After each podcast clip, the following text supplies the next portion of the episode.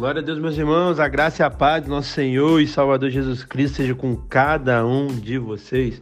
Vamos começar mais uma exposição, exposição da carta do apóstolo Pedro, 2 Pedro. Nós já expomos 1 Pedro, né, cinco capítulos ricos. Nós já fizemos a introdução de 2 Pedro, então se você eh, não ouviu, vai ouvir. E agora a gente vai começar a expor o capítulo 1 capítulo 1 não é muito grande, 21 versículos, mas como sempre muito rico, que vai abençoar a nossa vida no nome de Jesus. E a minha oração de sempre, meus irmãos, que o Espírito da verdade, que o mundo não pode entender, que habita em você, ele possa te convencer do pecado, da justiça e do juízo. Ele possa aplicar tudo que for pertinente para a sua vida, que você possa ser edificado. E que eu e vocês, nós não possamos ser somente ouvintes da palavra, e sim praticantes dela. Mas sem mais delongas, abra sua Bíblia, mantenha ela aberta. Se você puder, separe esse tempo, vamos é, estudar e expor as Sagradas Escrituras. Segunda Pedro, capítulo 1, está escrito assim, verso 1. Simão Pedro, servo e apóstolo de Jesus Cristo, aqueles que, mediante a justiça do nosso Senhor e Salvador Jesus Cristo, receberam conosco uma fé igualmente valiosa. Então, aqui, como sempre, nas cartas do primeiro século está é, o remetente e o destinatário. Então, o remetente é Pedro, que antes de apóstolo, ele é servo. Esse servo aqui significa escravo. Que você possamos entender isso, dependendo de títulos, de nosso chamado, de nosso status, de nossa visualização. Antes de tudo, nós somos escravos de Deus, nós somos servos de Deus. Esse é o nosso principal chamado. Ele se apresenta e aí ele é, dá aqui os destinatários dele, que ele não dá uma localidade. Como nós falamos na introdução, nós sabemos que é na Ásia Menor, mas aqui no verso 1 ele não traz essa, essa realidade da geografia. Amém? E aí ele fala dessa fé valiosa. E o verso 2 diz assim: Graça e paz sejam multiplicados pelo pleno conhecimento de Deus e de Jesus, o nosso Senhor. Então, uma saudação normal, né? Que todos faziam no primeiro século ali, os apóstolos sempre começam as cartas assim, porque a graça é o favor imerecido de Deus, é a fonte da nossa salvação, e a paz é o resultado da graça, porque antes a gente era inimigo de Deus, hoje nós temos paz com Deus. Mas que isso possa ser multiplicado na minha vida e na sua. Mas como que vai vir? Pelo conhecimento, meus irmãos pessoas que odeiam conhecimento, têm repusa, dificuldade com conhecimento, mas o conhecimento é tudo. E João 8,32, e conhecereis a verdade, a verdade vos libertará. Então você vai ser, só vai ser liberto através do conhecimento. Você vai só crescer através do conhecimento. Que você possamos amar o conhecimento. Quando você conhecer mais a Deus, é, você vai crescer, você vai melhorar, você vai aprender. Verso 3 e aí sim, agora entrando no conteúdo dessa carta, está escrito assim: Seu divino poder nos deu tudo de que necessitamos para a vida e para a piedade, por meio do pleno conhecimento daquele que nos chamou para a sua glória e virtude. Seu divino, quem é? Como assim, seu divino? Está fazendo ligação no verso 2 que fala ali de Jesus. Então, seu divino poder nos deu tudo do que necessitamos para a vida. Então, Pedro traz essa realidade, que o divino poder de Jesus nos deu tudo que nós precisamos. Meus irmãos, aí você temos que entender que a fonte da nossa provisão é Jesus. Ele, meus irmãos, ele deu tudo que você precisa. É isso que você precisa, meus irmãos.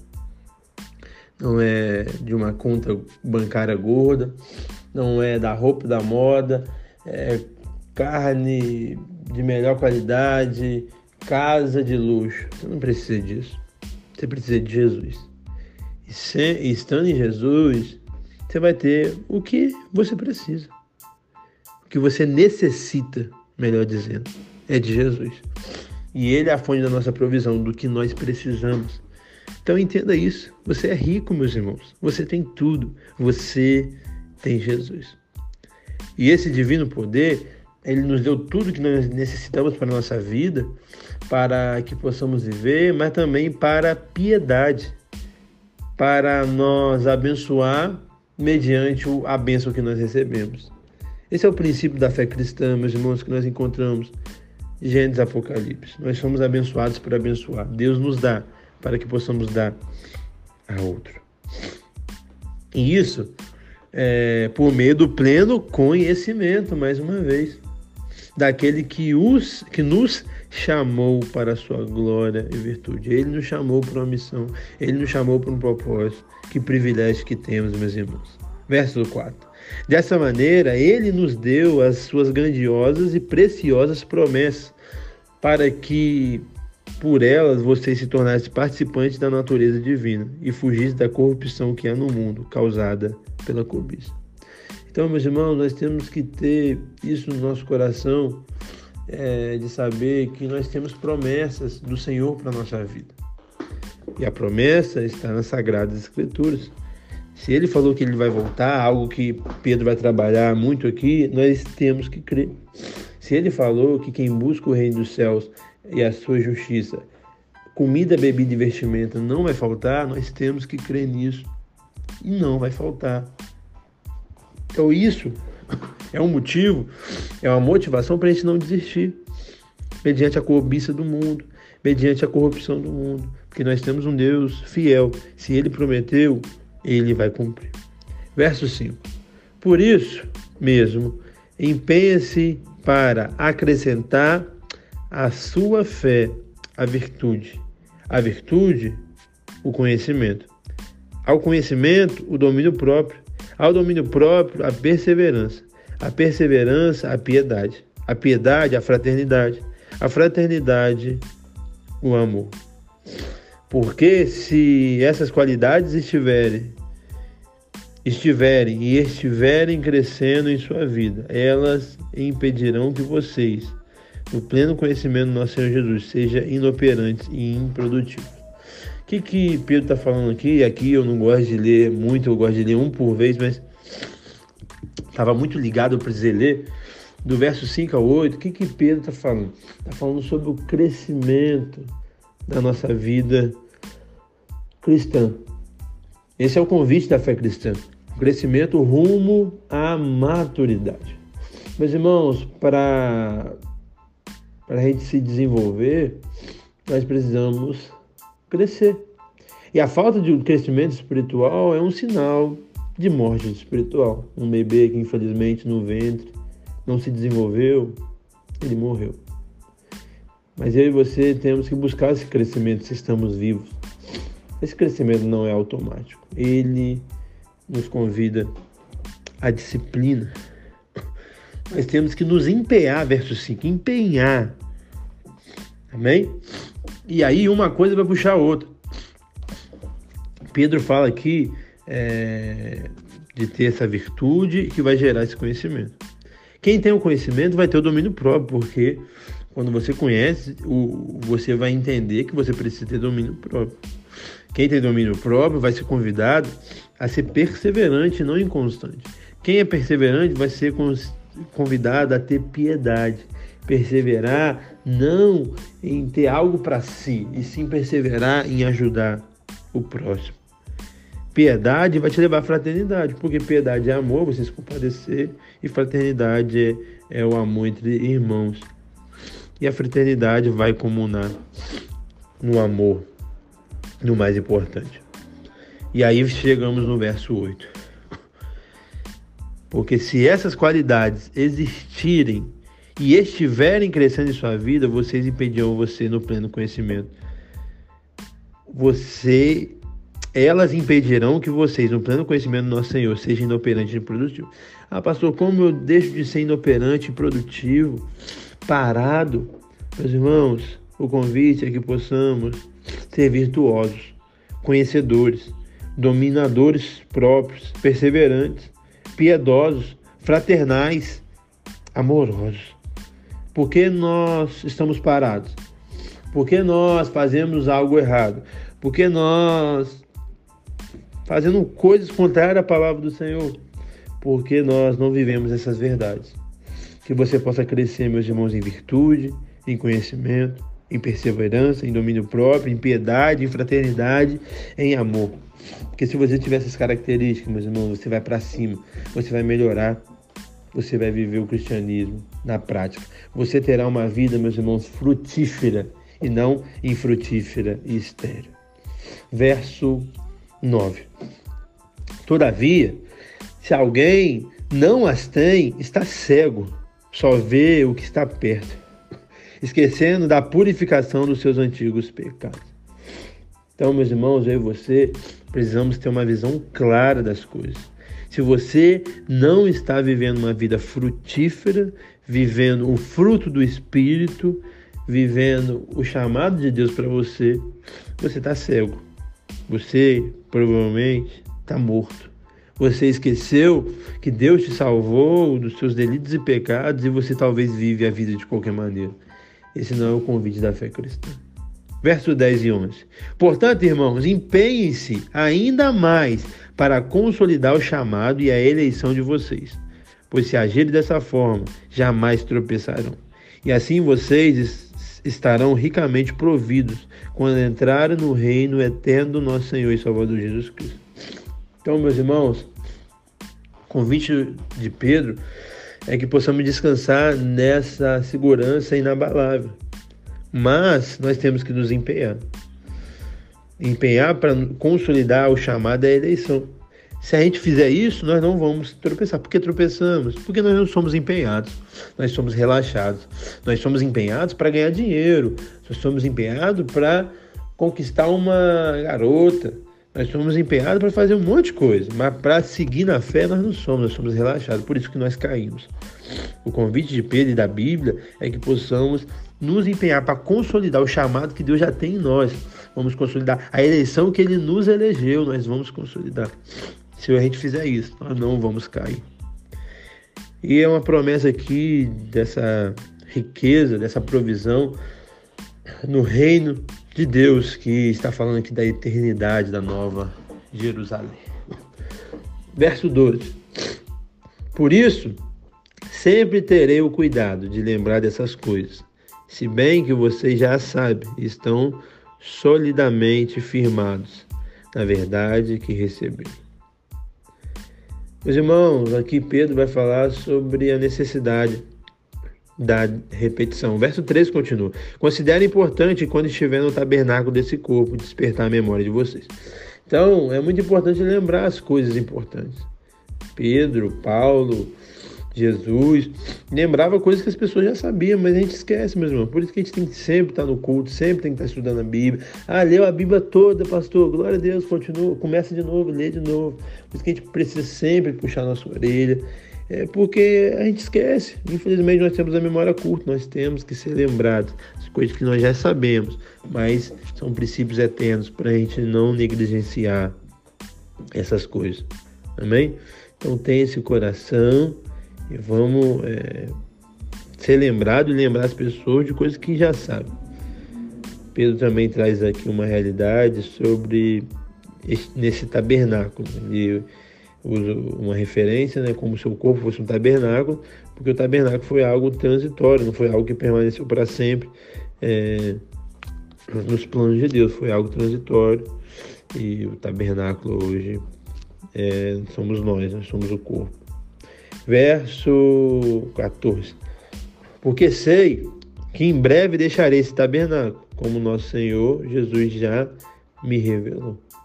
Então Pedro estava trazendo é, uma realidade que ele sabia que ia morrer. Talvez Deus já tinha falado algo com ele e ele já tinha essa convicção no seu coração. Mas olha que coisa linda, meus irmãos. Quando mais perto da morte Pedro estava, mais ele tinha necessidade de pregar, mais pressa de pregar. Porque é isso, meus irmãos. Alguém, não sei se você trabalha com medicina ou tem contato com alguém que trabalha com pessoas que estão no leito da morte nos seus últimos segundos, minutos, horas, dias de vida. Essa pessoa, meus irmãos, ela não vai falar besteira. Ela não vai humilhar ninguém, ela não vai brigar, ela não vai fazer coisas desnecessárias. Essas pessoas, essa pessoa só vai falar realmente coisa que importa, coisa produtiva, coisa que é importante e que vai transcender toda uma vida. Pedro, chegando à morte, ele quer pregar, ele quer relembrar, ele quer que seus leitores entendam quem Jesus é, permaneça firme em Jesus. Que eu e você não possamos esperar a morte para falar de Jesus, possamos falar hoje, porque nós sabemos se a gente vai morrer amanhã, que possamos pregar essa salvação. Verso 15: Eu me empenharei para que, depois da minha partida, vocês sejam sempre capazes de lembrar dessas coisas. Meus irmãos, o pregador morre, mas a palavra continua. Um dia o Jean vai morrer. Todos esses conteúdos aqui, eu creio que vai permanecer mediante essa tecnologia que nós temos. Tudo que eu escrevi, eu tenho dois livros publicados, estou para lançar o terceiro, todas as pregações, tudo que o Jean pode ter feito. Vai ficar aí. Mas o Jean não. O Jean vai partir homens e mulheres de Deus, os autores bíblicos, já partiram e a Bíblia permanece. Homens e mulheres de Deus já partiram e a nossa fé permanece. A minha oração é, é o que Pedro falou: que mesmo quando eu partir, vocês, meus irmãos que me ouvem, sejam crentes ainda mais, cheios do Espírito Santo ainda mais. Ame mais as pessoas ainda mais. Ame mais a Jesus ainda mais pregador morre, mas a palavra continua para sempre. Verso 16. De fato, não seguimos fábulas engenhosas inventadas quando falamos a vocês a respeito do poder e da vinda do nosso Senhor Jesus Cristo. Ao contrário, nós somos testemunhas oculares de Sua Majestade. Por que Pedro está falando isso? Porque existiam né, é, falsos mestres. Infelizmente, como existe hoje, existia no primeiro século. Pedro, Paulo, Tiago vai escrever muito sobre isso, os Hebreus, é, a carta aos Hebreus. Então é isso, ele fala que ela não é fábula, que eu calculei engenhosamente e inventei, não. Isso eu vi, isso eu vivi, isso eu testemunhei. Pedro, ele era é, esse, esse testemunho ocular. Ele deixa claro aqui que os seus ensinamentos não são pensamentos dele, fantasias, mas algo que ele viveu, que ele recebeu. Aqui ele vai entrar na segunda, na segunda vinda de Cristo, na volta de Cristo. E desde de que Cristo subiu ao céu até hoje tem tantas mentiras sendo faladas, por isso que, que em vários trechos da Bíblia nós aprendemos de maneira fiel as Sagradas Escrituras. Verso 17: Ele recebeu glória e honra da parte de Deus Pai, quando da suprema glória lhe foi dirigida a voz que disse: Este é o meu filho amado, em quem me agrada. Nós ouvimos essa voz do céu quando estávamos com ele no Monte Santo. Olha que lindo. Ele trazendo a realidade do Monte da Transfiguração onde está relatado nos evangelhos, e ele aqui confirma isso, algo que ele viveu, ninguém contou para ele. Olha que coisa maravilhosa. E fazendo essa introdução, ele entra no verso 19. Está escrito assim: Assim temos ainda mais firme a palavra dos profetas, e vocês farão bem se a, se a ela prestar atenção, como uma candeia que brilha no lugar escuro, até que o dia clareie e a estrela da alfa nasce no coração de vocês. Então, é, Pedro traz essa realidade que a, a profecia do, do, dos antigos, dos profetas do Velho Testamento, ela é infalível, ela é confiável. Pedro não está aqui ensinando uma novidade, ele está ensinando as palavras dos profetas, as palavras do próprio Jesus. Então, a profecia dos profetas é inspirado. Amém? E algo que você tem que entender é que a profecia bíblica, ela acabou mesmo, não existe mais profecia bíblica. Todas as profecias que ainda existem hoje, ela tem que estar com base nas Sagradas Escrituras, não existe novidade. O cano está fechado, a Bíblia está fechada. Tá bom? Então, quando a pessoa prega tão bem, fala tão bem que nem na Bíblia tá, isso não é de Deus. É do próprio Satanás. Amém? Então entenda isso. Então quando ele fala aqui, palavras dos profetas do Velho Testamento. Né?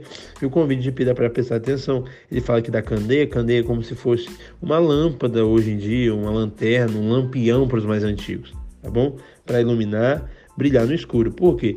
É... Não existe escuro cientificamente, não existe escuridão, existe ausência de luz. É... Então nós precisamos da luz para iluminar a escuridão. Nós precisamos da luz para iluminar a escuridão da ignorância, dos falsos ensinos para a gente ter uma compreensão exata da nossa fé. Verso 20: Antes de mais nada, saibam que nenhuma profecia da Escritura provém de interpretação pessoal. Então é isso. Então não é uma criação. Ah, não, eu senti isso. Ah, não, eu acho que é isso. Ah, não, eu analisei aqui. Não, meus irmãos. É algo que vem da parte de Deus. Verso 21 e último. Pois jamais a profecia teve origem na vontade humana mas homens falaram da parte de Deus, impelido pelo Espírito Santo.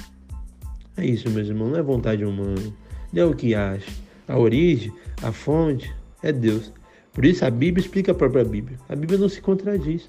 Porque por mais que tinha, existiram 40 autores, por mais de 1500 anos, existe um, vamos dizer assim, coordenador principal, uma mente principal, um autor em comum, um autor principal, que foi o nosso Deus, que respeitou as características de alguém, igual Pedro, ele era um pescador, então o grego dele era simples.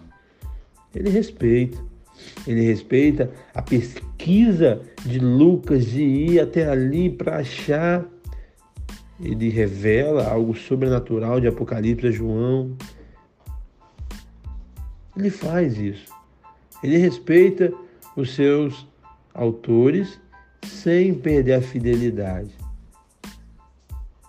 Que você possamos nos deleitar nisso, meus irmãos, e confiar que a palavra é de Deus e não de homem. Por isso a gente precisa da Bíblia. Por isso que está na Bíblia é lei para gente. O que está na Bíblia vem do próprio Deus. Que Deus abençoe. Você possa compartilhar esse áudio para abençoar mais pessoas. Tchau, tchau, meus irmãos.